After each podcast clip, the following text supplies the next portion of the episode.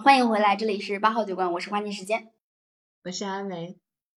其实我们刚才聊了很多关于高考的呃一些心得感受，包括对于我们现在回忆起来十年以后，它对我们人生的影响。那如果重新经历一次高考的话，你觉得有没有哪些地方是你以前所做的你不太满意的选择？然后再让你重新经历一次高考，你会不会想要改变？嗯，我觉得我整个高中生活应该都没有什么特别大的遗憾。我的遗憾可能在于高考之后，就我对我自己的成绩其实也挺满意的。就是高考之后选专业这件事情，我可能当时嗯太轻视了，或者是说太自大了，觉得我自己就可以可以做自己的决定。然后，如果再重来一遍的话，我应该会重新慎重的考虑，然后选择一个自己的成绩能够够得上，而且是实用性比较强的、有意义的专业，呃，跳出人文社科的范畴吧，就想选一些，嗯，对社会来说有用的。一个专业，比如说我们当时我们学院当时还有另外一个专业是社会学吧，我现在觉得社会学也是一个呃很有用的一个专业，也很有趣，但是可能当时呃对这些专业什么的都不太了解，而且身边没有找人帮我参考。我当时如果问一问我的班主任老师或者是一些其他的。呃，跟我关系还不错的老师，然后获得一些建议或者是帮助，都对我现在来说是一件好事情。可是我当时可能真的是一个很莽撞的高中生。我觉得你是一个很独立的，仿佛已经经历过十次高考，不把高考放在眼里的老年人。我觉得我现在觉得自己挺蠢的。嗯，其实实用性的专业确实挺重要的。我记得罗永浩他还专门说过一句话，他说。大致就是在讽刺我们文科生啊，他说你们文科生要知道，这个世界现在有可能是文科生和理科生的，但早晚是理科生的。讲的，嗯，但是我依然不会选择读理科，因为我读理科真的很痛苦。我还是希望我的高中可以快乐的度过这三年，然后在大学的时候选一个实用性强一点的文科专业。哦，哎，那你后来选了新闻学，其实它实用性应该相对就比较强吧？对，我的双学位嘛，对，它是实用性比较强的。但是，呃，当时来看，因为我当时报新闻的时候是没报新闻，好像是那个学长他说，呃，他给我建议，他说新闻这个行业里面的从业人员太过饱和了。嗯，哦，所以就没有，但没想到。对，没想到后来就是自媒体和这个新技术的发展这么快嘛，大家都在做新媒体，所以其实新闻的从业人员还是很有优势的，也是一个实用性强的专业。嗯，那你刚才提到的社会学，其实你当时就算想要咨询，应该也咨询不到，因为我记得社会学好像是第一年开设，在全国的高校当中，十年前应该是第一年开设，我们院校的老师好像都是。从各个学校外聘过来的，才才组成了社会学这样的一个学科。我记得好像是宋妈妈还是谁，当时作为这个学科的主办方，然后在不停的招人、找老师，组建这个这个就是这个学科，然后再把其他的一些呃考试没有就是没有考到那个专业的人调剂到这个学科里面，让大家来读。对，其实我们都是被调剂过去的，对吧？但但是没有调剂到社会学，还是有点稍微带点遗憾的，这是我的遗憾。花信会有吗？我的遗憾就是我选了一个女生太多的学校。我觉得在我人生的二十九岁之前的所有时光当中，我都认为男男人这个事情无所谓。对，但是等到我。现在回想起来，我会觉得早一点开始谈恋爱，然后快速的可以找到自己人生的另一半，是一个很重要的事情。而我以前选的那个，就是我们学校男女比例好像是三比七吧，美女那么多，就当然轮不到我了。那如果现在再再让我重新经历一次高考，做不一样的选择的话，我一定会选择一个男生比较多的学校。比如说我当时的第三志愿，就是同济的话，它的男女比例好像是八比二。那我觉得我应该是有比较大的机会可以谈到恋爱的。如果有比较大的机会谈到恋爱的话，那我应该就有比较大的机会能找到人生比较契合的另一半，然后快速的把这个事情给确定下来。如果现在有一个小孩，然后他也在参加高考啊，假如，然后他要去选选志愿，那我也会给他同样的建议，就是找一个性别比相对来说不要那么偏差大的学校。我我现在听到这依然觉得有点搞笑吗？好笑吧？可能是因为我太不理解了。是的，是的，因为你你对于你对男人这个东西是无所谓的，对吧？所以你无法理解。但但我觉得这个事情真的还挺重要的。我说内心说实话，我觉得挺重要的。嗯，是。对，然后谈大学谈一段恋爱，确实也是一个很美好的事情。对，就是你身边的这个环境就让你没有太多选择嘛。那我觉得这个事情确确实实很重要。第二呢，我觉得第二呢就是，嗯，到更大的城市里面去读大学，这个事情也非常的重要。其实我是相当于从一个小城市到了武汉，就到我们学校嘛。嗯，但武汉还是不如我自己感觉啊，还是不如你到北上去读书。倒不是说北上就比武汉强多少，而是。既然你就是一个很小的地方出来的人，那你不如就直接到那个最大的地方去，先感受一下。但我相当于是大学毕业之后才到上海来工作，我感觉在上海的这六年的时间，比我在武汉那四年读书的时间的成长，可以说翻了，也许有几百倍都不止吧。因为本来我在大学也没有好好学习。嗯嗯，可能。在上海也是你工作所接触到的不同环境带给你的成长吧？对，是对，就是环境，环境对于人的影响特别的大。我觉得如果本像我的话，就属于一开始眼界比较浅、眼界比较低的类型。那其实我到一个能更好的扩展眼界的地方，这件事情很重要，是非常重要的。所以我应该，如果让我重选，我就会觉得我应该早点开始到这个地方来。嗯，原来是这样子。嗯，就是环境的塑造性嘛。如果你，比如说，如果你现在在，嗯，假如说啊，我现在在老家工作，那我其实我的信息量、我的选择性，还有我对于很多事情的看法，应该跟现在也是会有所不同的。环境塑造人。对你可能也不会像现在这么焦虑。哈哈。啊，我也应该也不会像现在这样觉得，我应该到一个男生多的男生多的学校，也许早都已经这个年龄，在我们老家早都已经有俩孩儿了。是的，嗯，对。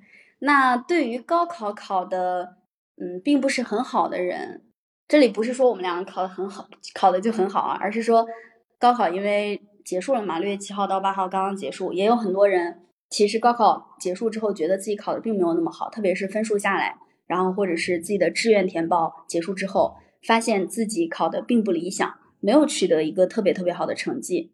那如果现在作为一个已经参与高考十年的学姐的角色，你想对这些人说些什么呢？嗯，我还真的遇到过，就是同学的妹妹。高考，然后考的成绩比较不好。当时，嗯，我就跟他说，我建议你妹妹再复读一年，因为从从整个人生的这个长河 来看，一个人的人生真的很长。然后这复读的这一年，在整个人生的这个维度上来看，这一年不算什么，就是你多花一年的时间去学习。但是如果你用这一年的时间，可能考了一个更好的学校，那呃对你未来的人生是有很大的益处的。你可以，因为我觉得说，可能你的第一学历可以决定你未来择业的一个最低门槛。然后。如果你复读一年，然后你可以比如说从呃本三或者本二或者从大专的这个分数线跳到比较好的一些本科的学校，那我觉得对个人来说是比较有益处的。但是 这个妹妹她她不想接受复读这个建议，所以她还是去读了一个大专的学校。可能呃对现在的孩子来说，就是呃学习压力太大，然后嗯有点接受不起说再来一年的这种痛苦。嗯，其实我当我听到你给的这个建议，我也是比较震惊的，因为一般人不太敢给别人去提复读的建议。复读这件事情，它意味着就是你提了这个建议，首先它要消耗对方一年的时间，且是否能真的获得一个满意的结果是未知的，然后它的风险是很大的。所以我其实很少在就是在看到各个网站上类似于这样的问题，下面会有人去提复读的建议。大家应该也一般不太愿意去担这种建议所对应的风险和骂名。嗯，其其实也只是我自己的一个想法嘛。比如说我我高考的时候，如果我考差了，然后没有达到自己预期的成果，我真的是有勇气再来一年的。然后，但是可能在不同的人身上。大家的，比如说抗压能力，或者是说对自己未来再读一年的这种学习的预期，不一定会好，嗯，所以还是要看自己啦。嗯，这期节目让我特别的佩服你，因为我我觉得这个建议是一个非常好的建议，就是你，嗯，当然这个要看人啊，嗯，我们两个因为是作为高考的受益者的。角色来去聊这个话题的，所以对我们俩而言，真的是十年过后再来看，你会发现那一年人在你的人生当中是很短的，但是那一年它确确实实有极大的可能性去对你的人生造成一个拐点性的重大改变。如果真的有这样的机会，为什么不给自己一年的一年的时间呢？就是不用特别着急，就在这里再待一年又怎么样呢？我觉得这个建议其实是挺中肯的。你也会建议他去复读一年？我感觉我不建议他去复读一年的核心原因是我不敢担风险，因为你给别人这样的建议，他是一个我心里觉得很好的建议，但我不知道他到底能达成什么样的水平。你提了这个建议，很有可能对方觉得最后白白浪费了一年的时间，压力又很大，又没有考好，说不定还没有去年考得好，然后你就会承担一个。风险点，这个风险不仅是心理上的，还有社会意义上的。就他，所以这个建议是一个，我感觉是一个好建议，但是不是人人都敢提这样的建议的。可能我是站在一个提建议的角度上，而不是做决定的那个人吧，所以可以空口轻松的就说出这句话。嗯。对对方如果真的有在认真思考这个事情的话，那么这个其实我觉得是可以真的认真思考一下阿美所说的。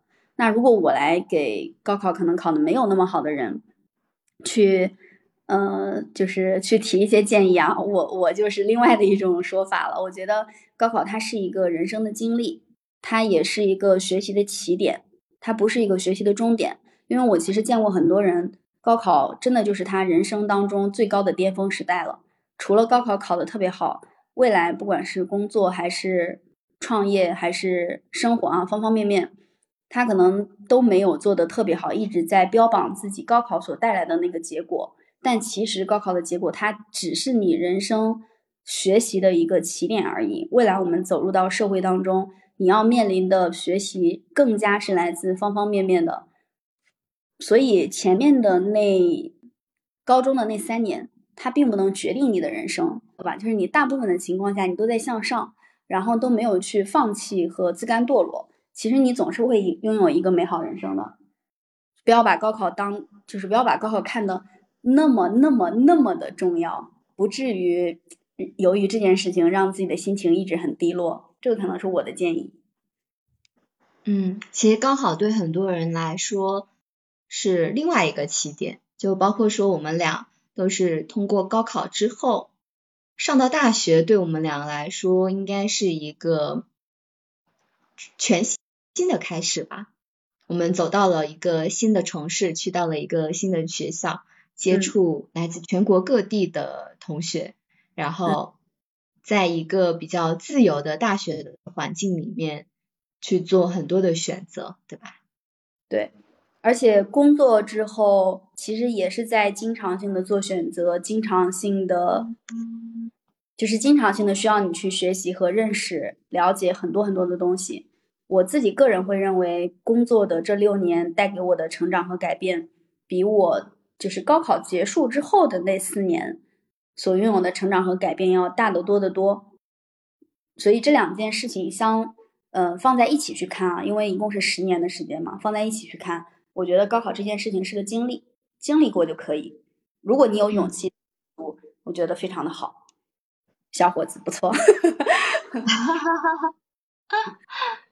你你现在说这个话，带着一种七老八十的感觉吗？什么七老八十的奶奶了？啊？怎么会这样？天呐！怎么会？太，就是高考可能是一个，我依然觉得说高考是一个对我来说很重要的节点，然后也是很美好的回忆。就是就是感觉到了我七老八十的时候，我依然可以把这件事情拿出来讲，作为一个我人生的很重要的谈资。嗯嗯，那看来这件事情的重要性确实是非常大的。也不是说我考的多好的一个成绩，而是啊我在高中以及高考的过程和高考结束之后的这个经历吧。我现在依然记得高考结束的那天晚上发生了多么疯狂的事情。但我今天聊完这个话题，我会觉得你就是我对你的这种耐心、淡定，还有坚持，还有敢于、勇于做选择，以及这种孤独的面对着 选择，孤独的面对着那么多选择。又很平静，我就突然间对你有了一个新的认识。不是我，我觉得自己是盲目的自信和愚蠢，就是不懂得借助呃资源或者是别人的建建议，然后就就导致说好像很自信，其实很盲目。在我心里一米八。一米八了，一米八了。你很擅长夸我，真的，好像没有，我真的感觉你这点好牛啊！就是你刚才说，你刚才说你要用，就是你用这一年，你感觉如果是你的话，你有勇气重来，我觉得真的很厉害。那我们就聊到这。